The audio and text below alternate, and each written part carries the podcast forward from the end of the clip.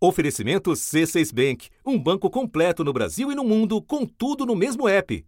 Abra sua conta.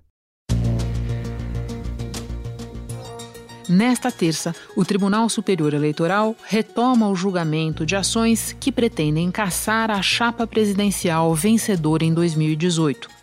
De um total de oito ações, duas estão em pauta agora e, se estas duas não chegam a tirar o sono dos atuais inquilinos do Palácio do Planalto, o mesmo não se pode dizer de outras quatro que apuram suspeitas de irregularidades na contratação de serviços de disparos em massa de mensagens falsas durante a campanha. Estas quatro, além de tudo, podem ser ajudadas por uma outra investigação a defesa do presidente Jair Bolsonaro quer que o Tribunal Superior Eleitoral rejeite o pedido do Partido dos Trabalhadores para incluir provas do inquérito das fake news em processos que investigam a chapa Bolsonaro-Mourão na eleição de 2018. Na última semana, as investigações atingiram empresários e blogueiros aliados do presidente Bolsonaro. Os advogados do presidente alegam que não há relação entre os fatos do inquérito das fake news e os processos que correm no TSE.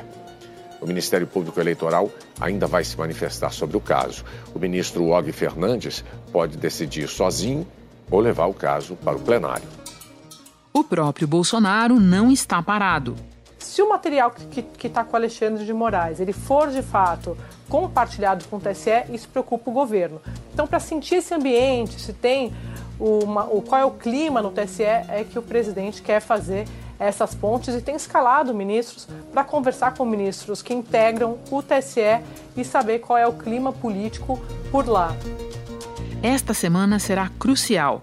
Na quarta-feira, um outro plenário, o do Supremo, deve decidir se prossegue ou não o inquérito das fake news, relatado pelo ministro Alexandre de Moraes, que desde o início de junho é integrante também do TSE. Não é possível é que novas formas de mídia se organizem de forma criminosa, é, com finalidades de propagação de discursos racistas, de discursos discriminatórios, é, de discursos de ódio e de discursos contra a democracia e as instituições democráticas. Da redação do G1, eu sou Renata Loprete e o assunto hoje são as ações no TSE que miram a chapa Bolsonaro-Mourão por que elas se tornaram a principal preocupação do presidente da República e de seu vice. Tema da minha conversa com a repórter especial e colunista do jornal Valor Econômico, Maria Cristina Fernandes. Terça-feira, 9 de junho. Maria Cristina, vamos começar esclarecendo que ações o Tribunal Superior Eleitoral deve julgar nesta terça-feira. Renata, são duas ações que se referem ao ataque virtual em rede social contra o grupo Mulheres Unidas contra Bolsonaro. São ações movidas pelas coligações dos dois ex-candidatos, Marina Silva da Rede e Guilherme Boulos do PSOL. E, e essas ações pedem a cassação do mandato do presidente Jair Bolsonaro e do vice Hamilton Mourão pelo ataque que alterou o nome do grupo de Mulheres Unidas contra Bolsonaro para Mulheres com Bolsonaro e retirou publicações desfavoráveis que havia nesse grupo incluiu outras mais simpáticas à candidatura da chapa. E a evidência apresentada para a participação do presidente eh, na invasão desse grupo foi o fato de ele ter feito uma captura de tela é, desse grupo modificado pela invasão e de ter compartilhado essa, esse print, como se diz, né, em suas redes sociais com um agradecimento. Mas o vice-procurador eleitoral é, Humberto Jacques pediu o arquivamento das ações e o relator, que é o ministro Og Fernandes, também já se posicionou pela improcedência. Estou entendendo então que a gente só está assistindo esse momento agora porque lá na época, pelo que eu me lembro, o ministro Faquim pediu vista, certo? Sim, o ministro Faquim pediu vistas no fim do ano passado. Entendi. É, então esses processos voltaram à pauta mas eles têm chance de não seguirem adiante, porque tem esse parecer do procurador, tem o relator, eles argumentam que não há prova suficiente de ligação do presidente com, com os hackers. E o relator foi, foi adiante, ainda disse que o ataque só durou 24 horas e isso não teria sido suficiente para deslegitimar o resultado eleitoral. Certo, eu estou aqui fazendo contas. Tem essas duas ações que serão julgadas nesta terça, com pouca chance de prosperar. Tem outras duas que também têm pouco potencial. Agora, existem outras quatro que parecem ter mais fôlego e que preocupam bastante tanto o presidente Bolsonaro quanto o vice Hamilton Mourão. Você pode nos falar delas? Sim, Renata, são as ações que acusam a campanha do presidente de ter sido beneficiada por empresas de disparo em massa de mensagens falsas eh, financiadas por empresários. Haveria aí três problemas: a notícia falsa, o disparo em massa e o financiamento privado. O disparo só pode ser feito depois de prévio registro na Justiça Eleitoral. O financiamento privado estava proibido nas eleições de 2018 e a notícia falsa, não precisa dizer que notícia falsa não pode ser divulgada. Nas circunstâncias, talvez seja bom lembrar, Maria Cristina. Pois é, divulgar notícia falsa é crime.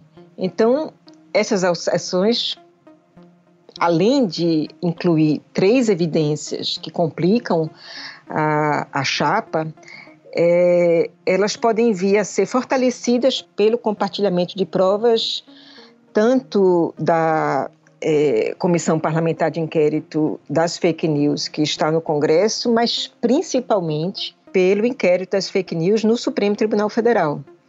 E o relator desse inquérito, que é o ministro Alexandre de Moraes, a gente não deve esquecer que ele tomou posse na semana passada como integrante do TSE. O ministro destacou que as provas colhidas e os laudos periciais apresentados nestes autos apontam para a real possibilidade de existência de uma associação criminosa, denominada nos depoimentos dos parlamentares como Gabinete do Ódio. O Gabinete do Ódio é o nome dado por parlamentares ao grupo que atuaria dentro do Palácio do Planalto e faz ataques a pessoas e instituições pela internet. E eu chamaria atenção ainda, Renata, assim, pela é, por que o ministro Barroso, o ministro Luiz Roberto Barroso, atual presidente do TSE, por que, que ele resolveu começar a análise dessas ações por aquelas que têm menos chance de prosperar? Boa pergunta. Porque talvez seja uma forma de evitar é, qualquer acusação lá na frente de que ele tomou partido ou tem interesse no julgamento dessas ações para um ou para outro lado, né? E há uma outra é, em que o ministro Og, relator, já pediu pauta e eu apenas vou verificar a ordem cronológica, mas também em poucas semanas vai ser é, julgada. Veja, o Tribunal Superior Eleitoral tem uma tradição de, de correção, de imparcialidade. Aqui ninguém é perseguido e ninguém é protegido. A gente faz o que é certo. Ele, ele coloca logo as ações que são menos danosas para o presidente e vai continuando o processo até chegar naquelas e que realmente tem um potencial maior de causar danos à chapa. Antes da gente seguir com essas quatro ações mais robustas, pelo que você está nos explicando, vamos parar um pouquinho para lembrar das regras do jogo. O que acontece quando uma chapa é caçada? São sete votos em plenário, se você tem quatro, você faz a maioria. E não é muito difícil formar esses quatro, porque contra a chapa é, você tem três ministros do Supremo lá que não são exatamente ministros que costumam se sentar em cima de provas, né? O Luiz Roberto Barroso, o, Ed, o Alexandre de Moraes e o Edson Fachin. É, e aí sobram outros quatro ministros para eles buscarem, para a maioria buscar um, um único voto. Só lembrando a composição do tribunal, é, dois são ministros do STJ, dois vêm da, do, do, são advogados eleitorais. São advogados eleitorais. Então, é, e vamos lembrar que o ministro Alexandre Moraes montou uma equipe lá no Supremo que tem, além dos policiais federais, delegados da Polícia Civil de São Paulo que ele já chefiou, aliás, como secretário de Segurança, e que são especializados em crimes cibernéticos. Então, se essa maioria de quatro votos né, contra os 57 milhões que o presidente teve, se essa maioria é, decidir pela cassação da chapa do presidente da República, na primeira metade do mandato se realizam novas eleições. Se a cassação se dá na segunda metade, assume o seguinte na linha sucessória, que é o presidente da Câmara, e ele tem 90 dias para chamar novas eleições indiretas. Aí o colégio eleitoral é o Congresso Nacional. Porque, pelo que você está explicando, ao contrário do cenário do impeachment, que retira de cena apenas o presidente, o cenário da cassação da chapa retira de cena também o vice, certo? Sim. Essa é uma, é uma diferença. Bem importante. Importante, importante para a gente entender por que este cenário é tão diferente daquele é, que acabou encurtando o mandato da ex-presidente Dilma Rousseff. Sim. Agora, o TSE nunca interrompeu o mandato de um presidente eleito no exercício do cargo. No entanto, a gente tem um exemplo na história recente de uma vez em que ele quase fez isso, né? justamente no mandato do presidente Michel Temer, em 2017, quando um processo prosperou no TSE e o presidente foi mantido no cargo por quatro votos a três, né? Isso, Renata. Agora, quem leu o relatório do ministro Herman Benjamin na época viu que, na verdade, sobravam provas pela cassação do mandato. A gente até lembrou na época, é, foi uma, um caso de absolvição por excesso de provas. É verdade. Eram provas, inclusive, mais robustas do que as próprias provas que ensejaram o impeachment. Até porque o relatório do ministro foi abastecido pela investigação sobre o Odebrecht. E por que, que a, a cassação da chapa eh, não foi em frente? É, porque não havia como tirar apenas a ex-presidente Dilma do poder. Por quatro votos a três, o Tribunal Superior Eleitoral decidiu pela não cassação da chapa Dilma Temer, eleita em 2014. O presidente do TSE, o ministro Gilmar Mendes, o último dos sete ministros a votar, acabou de declarar seu voto pela não cassação por abuso de poder político e econômico. Por quê? Porque se prefere pagar o preço de um governo ruim, mal escolhido, do que uma instabilidade no sistema ou golpes que são engendrados na calada da noite. Por isso que o sistema precisa de estabilidade. É muito fácil fazer o discurso da moralidade. Também eu. Ninguém vem me dar lição aqui. A lei é muito claro. É a chapa que é a beneficiária dos crimes eleitorais. Então, não dá para caçar o presidente e dizer que o vice não sabia nada. Né? O ouvinte precisa entender que, naquele caso, a solução que era vista é, pela política, que era o governo Temer, apareceu antes do impeachment. Antes de se decidir como caçar a ex-presidente Dilma, já se havia decidido que havia uma solução para uma alternativa ao governo Dilma, que era o Temer. Hoje é o contrário já há um relativo consenso sobre a, a, necessária destituição do presidente da República, mas não se sabe o que se colocar no lugar e é isso que está travando. Sim, eu ia até lembrar, ouço você falar de uma máxima antiga na análise política que você certamente é, domina, Maria Cristina, que é que o impeachment, na verdade, só acontece quando essa alternativa já está é, desenhada e aceita é, pelo sistema político, né?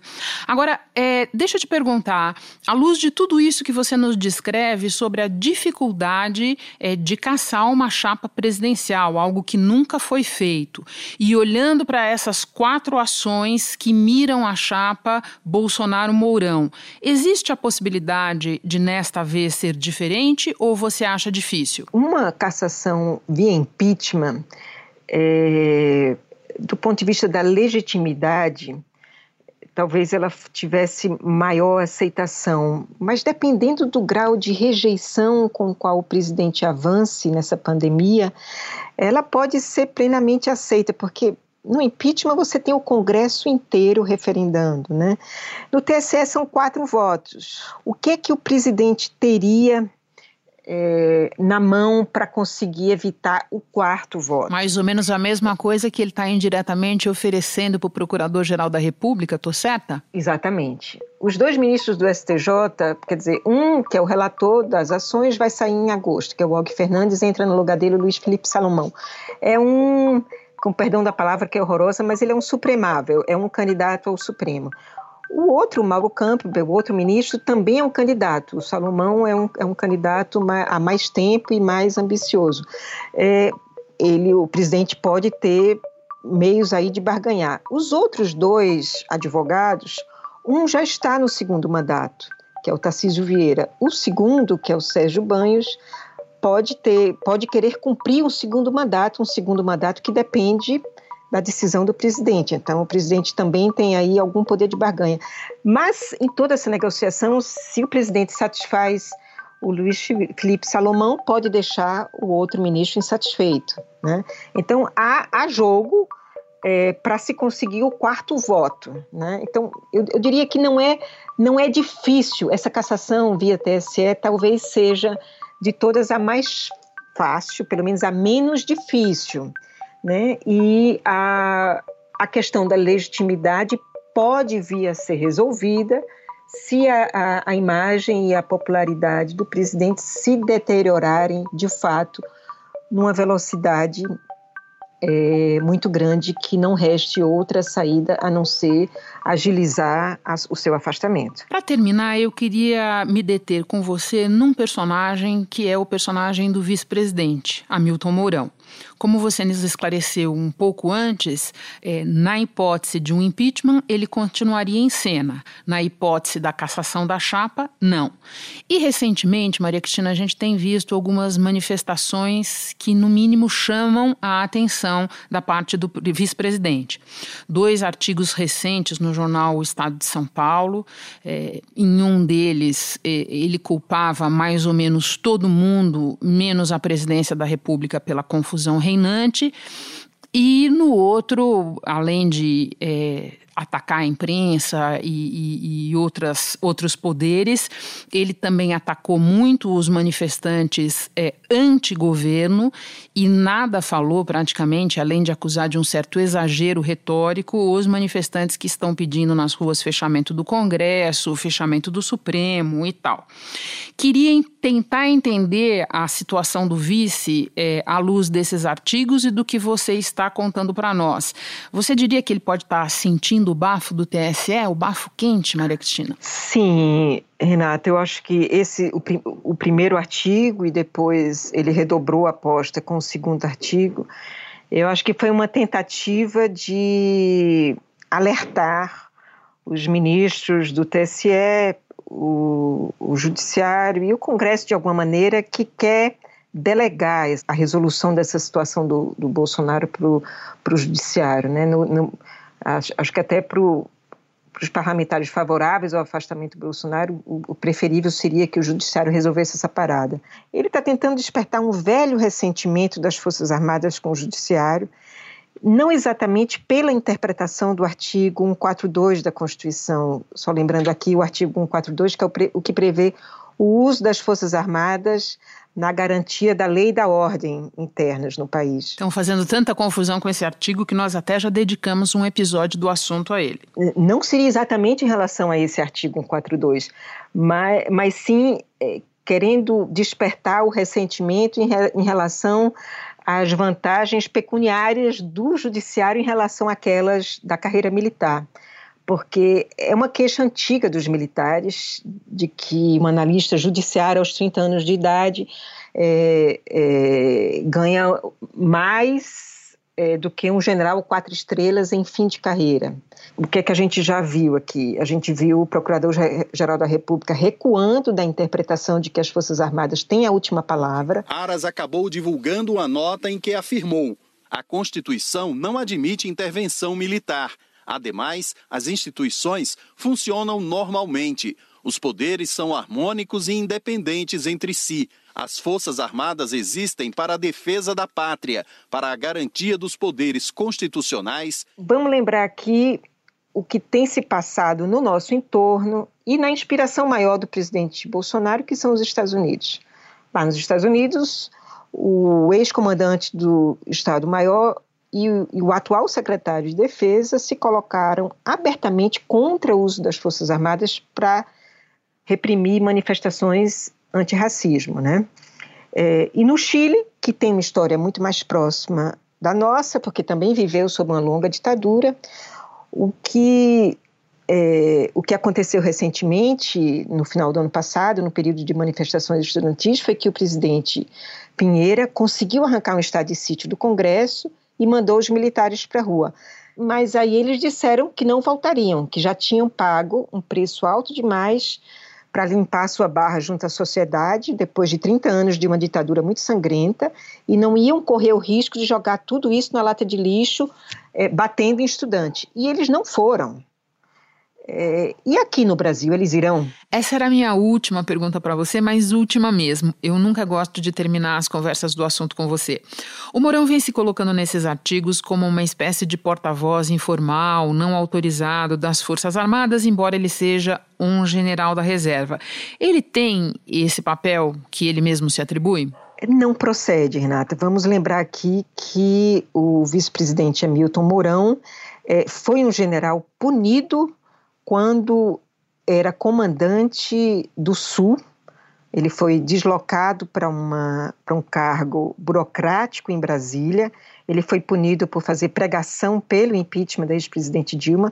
Ele foi deslocado para um cargo burocrático em Brasília, no, no, no Ministério da Defesa, e no exercício deste cargo, ainda na ativa, voltou, reincidiu no erro quando gravou uma mensagem de apoio à campanha de um ex-oficial do Exército que está, estava para disputar eleição. É, então, ele tem, no Exército, ele tem a lembrança de um, uma carreira é, de politização dos quartéis, que é algo que os atuais comandantes, os atuais generais e comandantes de tropa não querem nem ouvir falar. E o comandante do Exército, o general Edson Leal Pujol, até o momento tem dado demonstrações que não compartilha com o comportamento e as decisões do presidente da República nesta pandemia. Da nota do Exército ao cotovelo naquela famosa cerimônia, vários sinais. Vários sinais. Não, não faltam sinais de que é, o comandante quer se afastar é, do presidente e quer mostrar que o exército é uma coisa e o governo é outra, né? E não há é, garantias de que um governo Hamilton Mourão seria é, muito diferente na tentativa de cooptar as forças armadas a, a seu favor do que tem sido o, o presidente Bolsonaro. É, o Ministério da Saúde é, confirmou como ministro interino, né, que é um oxímoro, né, como é que você confirma no cargo um ministro interino? Né, um general, é, que é o general Eduardo Pazuello, que está à frente de uma operação de manipulação de dados, né? Tá, é, ocultação de informações públicas, pedalada sanitária. Pedalada sanitária é uma boa, boa expressão. Então, esse autogolpe, primeiro, os militares dariam autogolpe para quê? Para selar de uma vez por todas a cumplicidade com a farsa promovida pelo presidente da República? Por outro lado, é, os militares, é, num governo Mourão, se o, a, a hipótese for o impeachment, eu acho que as Forças Armadas não restarão nada mais do que aceitar o resultado, né? E aceitar um governo Mourão. É, mas se o resultado for TSE, as Forças Armadas vão se colocar contra uma decisão de um tribunal superior, né? A troco de quê exatamente? Por enquanto, é, eu ainda custo a comprar essa ideia que o vice-presidente da República está vendendo que ele tem por trás de si a retaguarda dos generais da ativa e das Forças Armadas Brasileiras. Maria Cristina, muito obrigada por todas as informações, pela tua análise. Bom trabalho para você. Eu que agradeço, Renata. Um bom trabalho para vocês, ouvintes.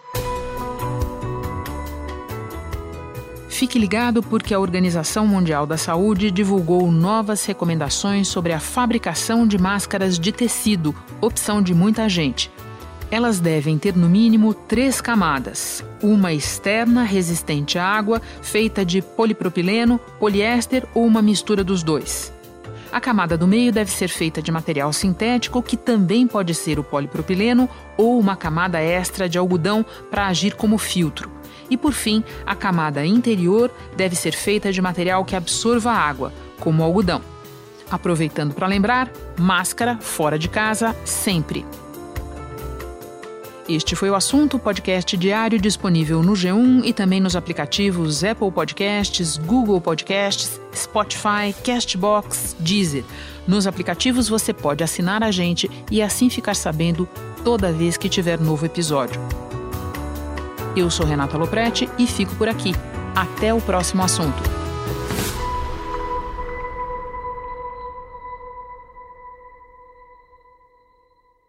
Você no topo da experiência financeira que um banco pode oferecer. Escolha um banco completo no Brasil e em qualquer lugar do mundo. Abra sua conta no C6 Bank.